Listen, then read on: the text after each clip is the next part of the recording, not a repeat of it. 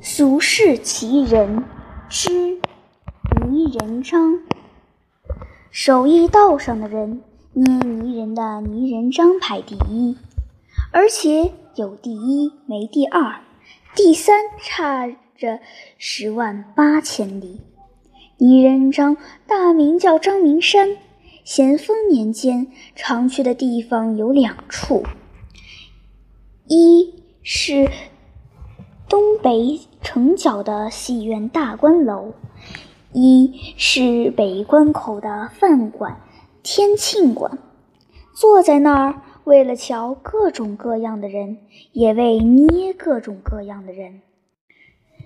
去大观楼上看戏，有各种角色；去天庆馆要看人间的各种角色，这后一种样儿更多。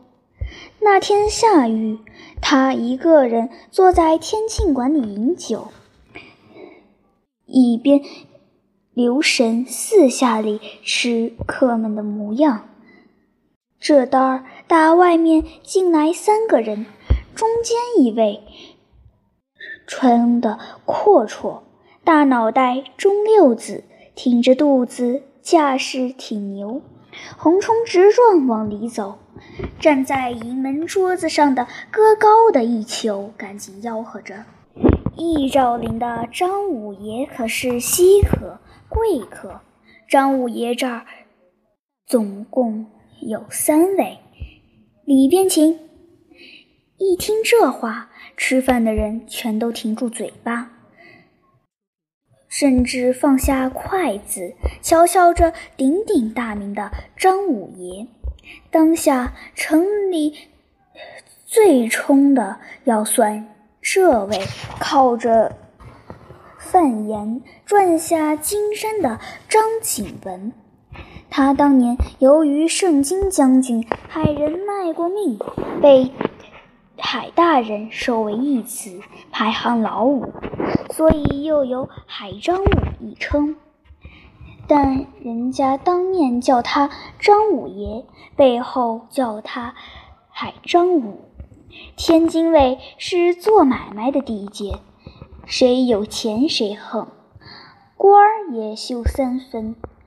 可是手艺人除外，手艺人靠手吃饭，修谁修谁。因此泥人张只管饮酒吃菜，西瞧东看。全人没把海张武当个人物，但是不一会儿，就听海张武那边议论起他来。有个细嗓门的说：“人家在台下一边看戏，一边在手袖子里捏泥人，捏完出来一瞧，台上麻样，他捏的麻样。”跟着海张武的大粗嗓门说：“在哪儿捏？在袖子里捏吧。”最后一阵笑，拿泥人张找乐子。这些话，天庆馆里的人全都听见了。人们等着艺高胆大的泥人张怎么回报海张武。一个泥团砍过去。只见人家泥人张听赛没听，左手伸到桌子下面，大鞋底下抠下一块泥巴，右手依然端着杯酒，眼睛直瞅着桌上的饭菜，这左手便摆弄起这团泥巴来，几个手指飞快地捏弄，比变戏法的刘秃子的手还灵巧。海张武那边还在不停地找乐子，泥人张这边肯定把这些话在他手里这团泥上全找回来了。最后手一停，他把这泥团往桌上啪的一戳，起身去柜台结账。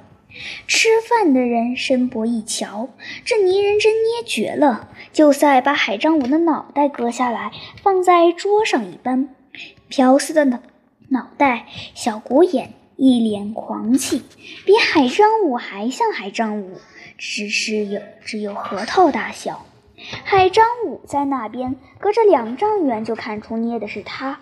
他朝着正走出门的泥人张的背影叫道：“这破手艺也想赚钱，贱卖都没人要。”泥人张头也没回，撑开伞走了。